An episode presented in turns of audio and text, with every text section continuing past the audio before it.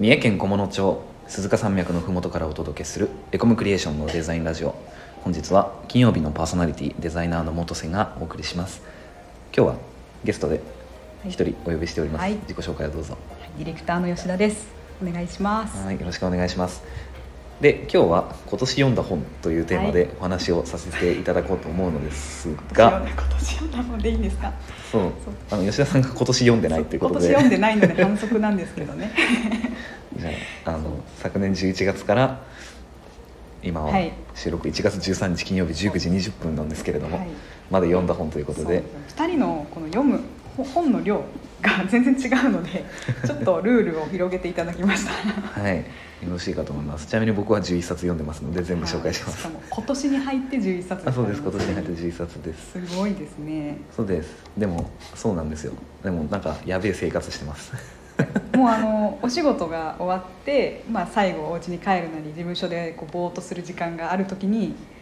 うん。毎日必ず何か本を読まれてるなというのをお見お見受けするんですけどうん。毎日本が変わってて その速さなのって思いながら、ーそうなんですよ。読みたい本たくさんあるので、うん。うん。じゃあちょっと紹介しましょうか。11冊ですからね。11冊。ちょっと言いましょうか。ポンポン。今年最初に読んだ本の話をしましょうじゃあ。まず。あのもう、えっと、芥川賞今一番新しいやつなんですけど「美味しいご飯が食べられますように」っていう高瀬純子さん気になるやつ。がうん書いてる。あのなんか帯にすごい心がざわつく小説ってそういうなんですよね。書いてあって、うん。なんかね確かに心ざわつく。あの芥川賞ってそもそもその新人作家もしくは無名作家の純文学作品っていう風なうんうん賞なんですけれども、あのまあ、純文学作品って結構重たい内容になりがちというか、うん。まあ、他の芥川賞もまあまあ重たい内容なんですけどそうなんです「美味しいご飯が食べられますように」も結構重たい話であの職場を巡る人間関係の話なんですよね。えどうです？職場を巡ってすごくいい人間関係を構築するのってすごく難しくないですか？え、難しいと思いますし私はまだ恵まれててうん、あの今まで経験した会社の中でも、はい。すごいいい人たちとお仕事ができてるんで、はい。はい。ちょっとも元瀬さんに一回その本をお借りして、うん。通常どういう人間関係なんだろうっていうのは学びたいかなって思います、次借りる予定です。確かに。この「美味しいご飯が食べられますようには」僕恐ろしいなと思ったのは、うん。なんか決して職場の人間関係がものすごい悪いわけじゃないんだろうなっていう感想が出てきちゃうんですよね、うん。でただそれでもすごく気持ち悪いのはどんなにいい職場であっても発生するであろう人間同士のうん。こう醜い部分があの2人分の視点で描かれるような作品だったのですごく気持ちが悪いなという。なんか自分の今のリアルと重ねちゃうところとかってありました？ありますけど今日なんか理解はできても共感したくないなっていう部類のやつかも。ゾッとするというかざわつくまで。いるいるこういうのっていう 感じのやつです。ちょっとじゃああちょっと僕2つ目言っていいですか、はい。あのこれあの同じ作者なんで3つ一気に紹介しますけど、あの米沢ほのぶ先生の「本と鍵の季節」っていうのとそれの続編の「しおりと嘘の季節」ってやつと、あと前々回の直木賞の「国老城」っていうミステリーの作品が、まあ、全部ミステリーなんですけど、はい。読みましてあの米沢ほのぶ先生あの評価シリーズ評価古典部シリーズって分かりますかね？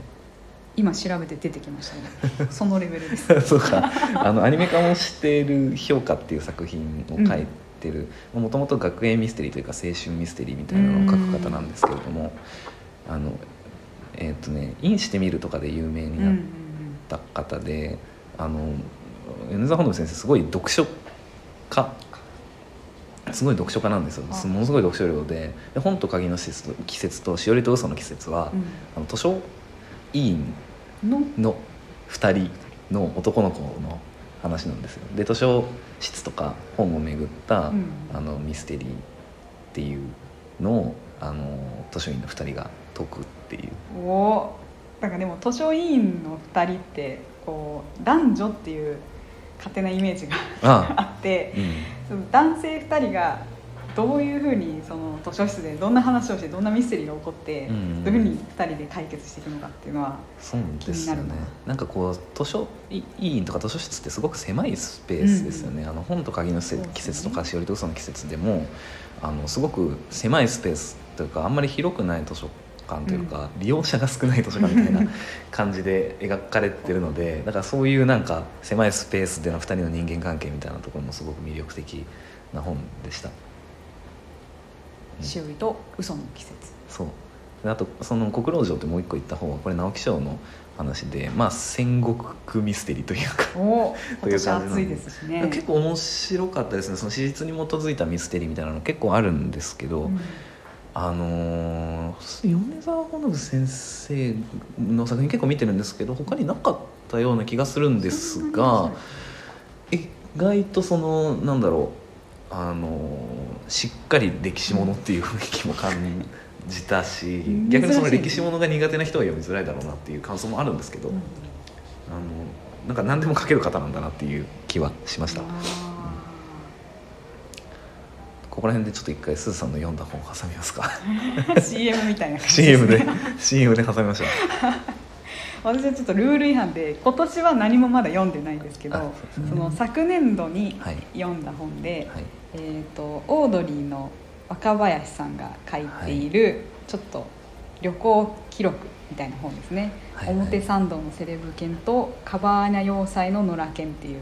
そのうん。カバーニャ要塞っていうのがキューバのあのはハバナとかでしたっけ？ハバナの方でにあるなんか世界遺産ではないですけど、うん観光スポットであの、まあ、題名の意味としてはその表参道にいるワンちゃんと、うん。そのなんだろう自由に野良犬として生きてる海外で生きてる犬のその違いを見て思ったことみたいなのを、その旅行記の中に組み込みながら紹介しているっていうね。えーなんか視点が面白いですよね。なんか結構その気候文の中に動物が出てくるの結構あるんですけど、そこ主題っていうのは面白いような気がします。普通だったらキューバに行ったっていうことをこう題名にしたがりだと思うんですけど、なんか今回はその3編集になっててモンゴルとアイスランドとコロナ後の東京っていうのを収録してでメインがキューバの話なんですよ。なるほどなるほど。だからなんかちょっとこう日本となんかシステムが違う世界の中で今までその東京しか知らなかった人がうん。海外に初めて行ってすごいこういう世界もあるんだなっていうのをうん。知れる話。私が逆にそのあまり日本から出たことがないんでう、ん。うん。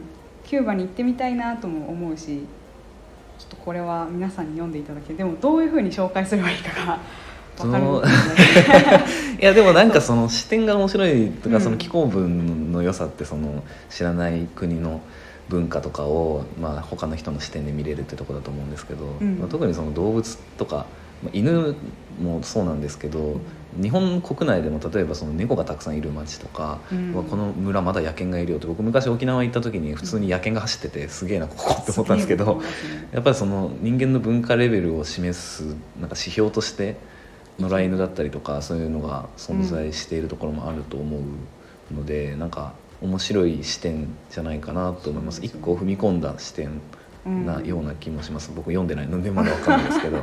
読んでなくてまここまで、そういう視点でそう僕はなんか読んじゃうから。うん。非常になんかテーマとその題名が、はい。あの後でこのリンクするっていうのが分かってくるので、読み進めていくとあそういうことだったんだなっていうのが分かる。珍しい気候ですよね。うー。ん。でなんか若林さん結構あのお笑い芸人のイメージあるんですけどはい。結構何種類か本書かれてて、うんうん。どれもあの読んでみたいなと思うばっかなんですけど、うんうん。彼がそのあんまり人間が大好きってわけじゃない社交的っていううん。イメージじゃなくて人見知りって自分でもおっしゃるようにはいはい。あんまりこう人混みを好まない性格の人がうんうん。勇気を出すっていうところも非常になんかこの小さい本の中に表現されてるなと思いましたうーけど、うん。ん、共感できる部分とか若干あったりして、芸人さんとかだと普段このそういう内面は見れない、ね、そう意外だなって思うあのピースの又吉さんが書かれた「火花」っていう作品が芥川賞を取った僕も読んだんですけど、うんうんそれも結構内面が見れて面白いなと思って僕実はでもテレビでほとんど姿を見たことがないからあの本のイメージでしかないんですけど、うん、あの本のイメージですね。そう最近ちょっとね本の方に力入れてるあそうなんですかね。ね。うん。はい、じゃあちょっとまた僕のターンに回しまして、えー、と何冊目だ？5冊目の話をしましょうか「えー、と冷静と情熱の間」っていう。これはあの実はあのロッソとブルーっていうふうに女性視点男性視点で分かれて書かれているあの恋愛小説なんですけれども。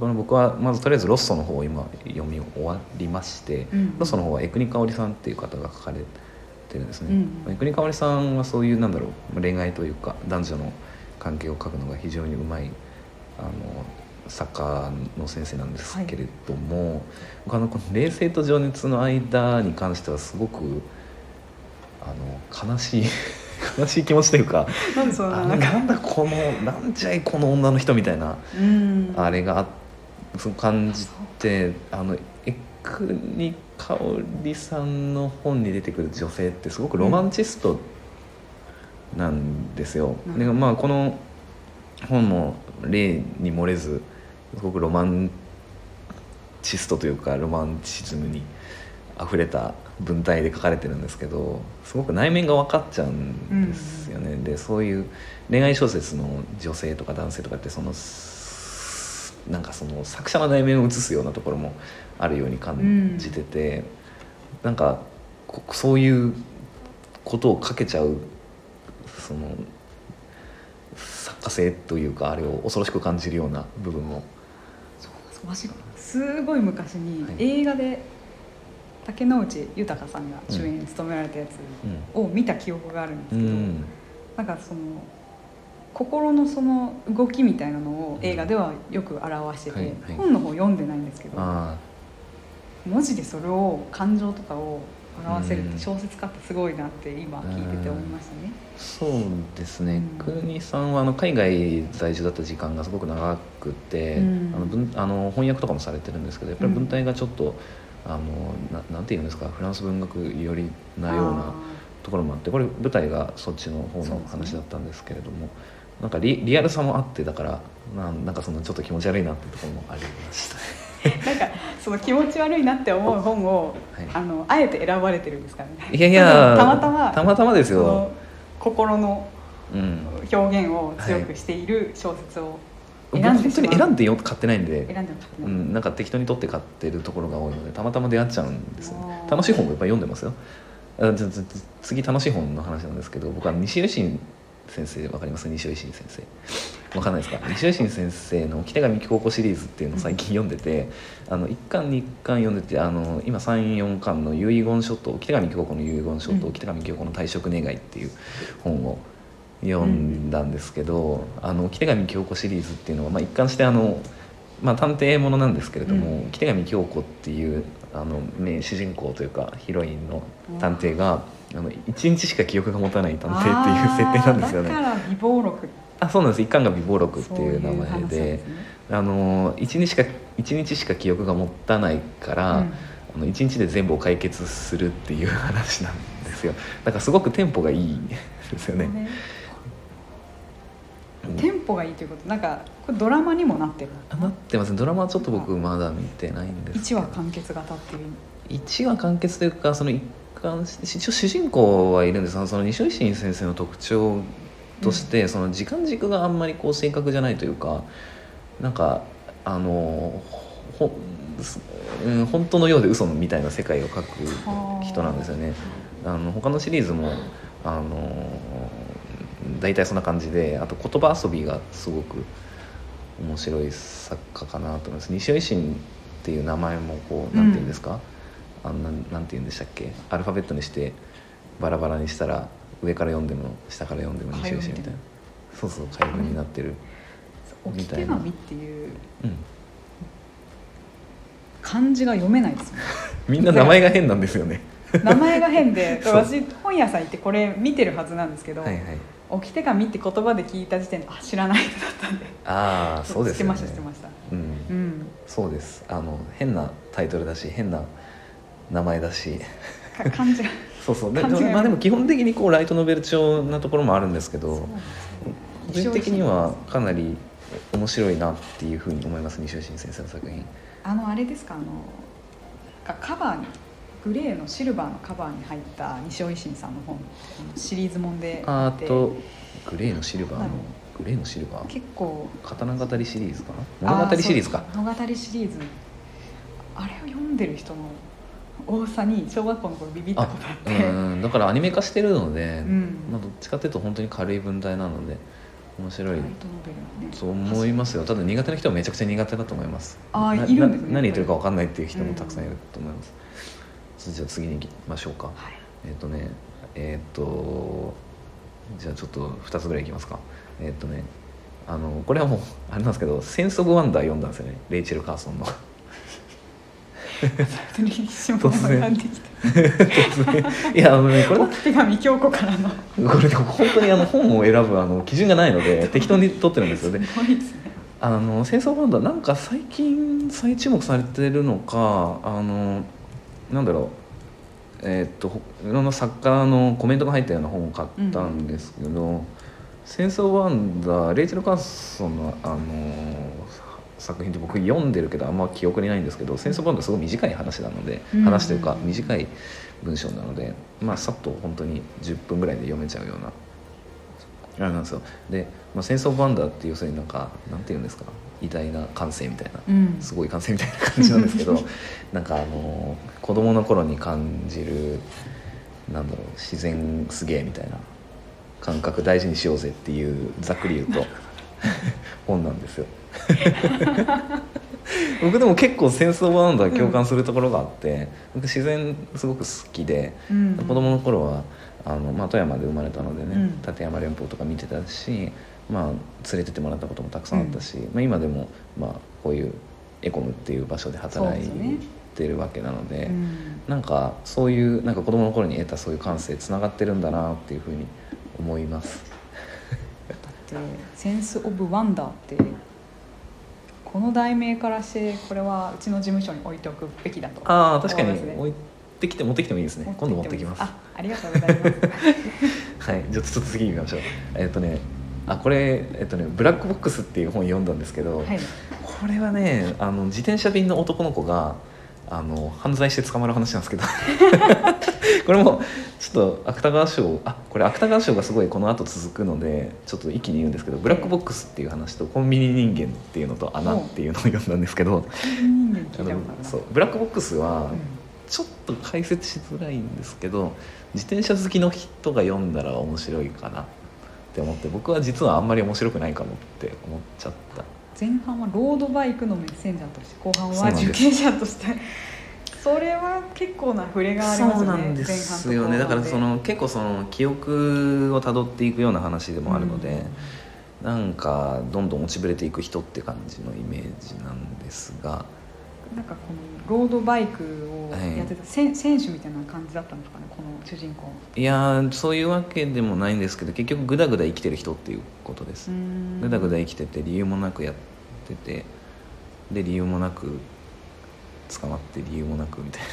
だからとにかく自主性が薄いというかえあの次のコンビニ人間とも共通するんですけどそもそもブラックボックスの主人公もあれなんですよ。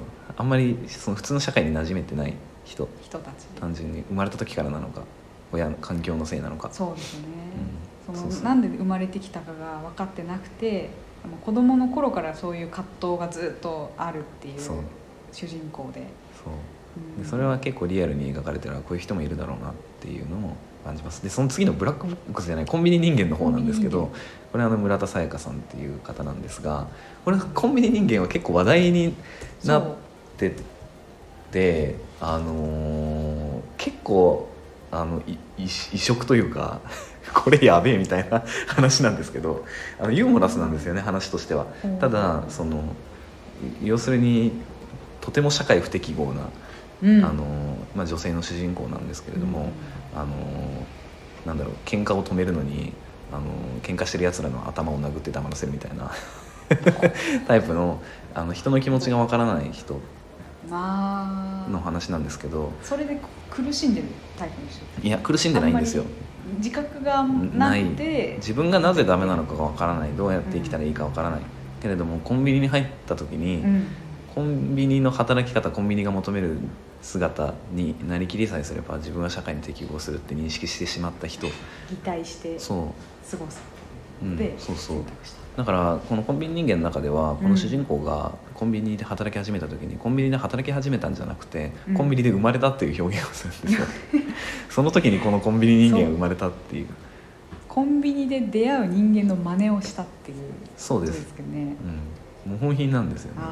けど隠しきれない異常性というか だからうんこれ結構あのコンビニ人間おすすめしますね。この今紹介した10冊の中だと。当面白いですね、面白かったです。で、えー、ともう一冊これ最後で「あの穴」っていううん。山田博子さんが書かれた、うん。これも芥川賞なんですけどこれもかなり純文学前としたうん。ホラー。あホラーなんですか？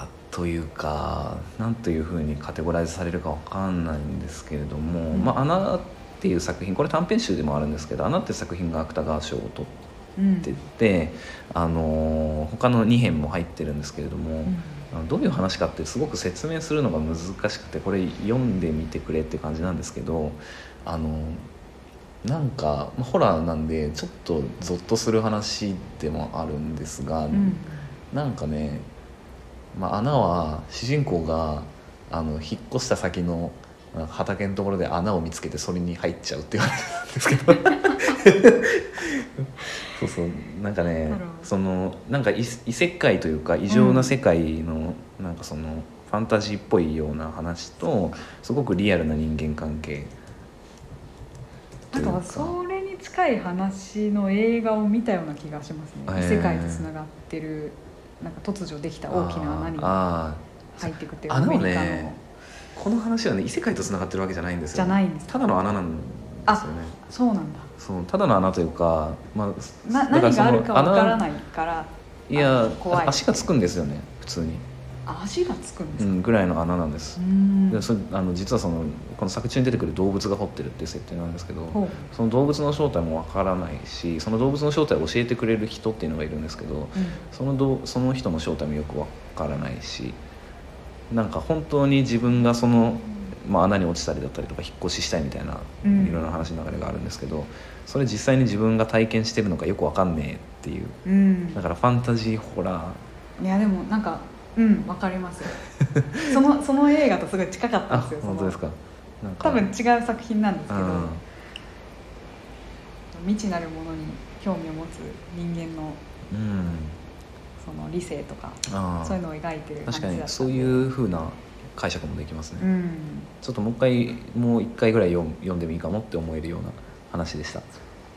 ということで11冊。はい、はい、11冊ですよプラススーさんの1冊を紹介して。あのちなみに今はあの、ね。さっき言った「冷静と情熱の間」のもう一人の男性目線のはい「ブルー」という本を読んでます、1日1冊レベルですもん1日1冊ですかね。1年で300か300いかないぐらいか300だ読んでますので。ってもう人生で読める本の数が限られているっていうのに憤りを感じるっていう話をこの前聞いたんで あの読書が好きな人に生まれたかったっていうふうに すごい思いましたね、まあ、娯楽なんでね気軽に、まうん。あ、なんかこれからもなんか 面白い本があればスタイフで紹介できたらなんか消化できるなって気づいたの半年に1回スタイフで言っていかないと、うん、確かに、うんものすごい数なんで、うん。半年に1回だとすごいことになりますよ多すご分いですかね。1週間に1回でもいいレベルですうん、本ね、当にそう。うありがとうございます。これ多分なんか最長の録音になってしまったかもしれない。んあおめでとうございます。ちょっと考えないといけないですね。じゃあもうこの調子で連載をするというのもあありね。それもありかもしれない。楽ですね、じゃあありがとうございます。これぐらいにしておきましょうかねじゃあ。ね ということで本日もお聴きいただきありがとうございました。チャンネルのフォローやいいねをしていただけると嬉しいです。コメントやレターもお待ちしてます。それでは次回の配信でお会いしましょうまたねまたね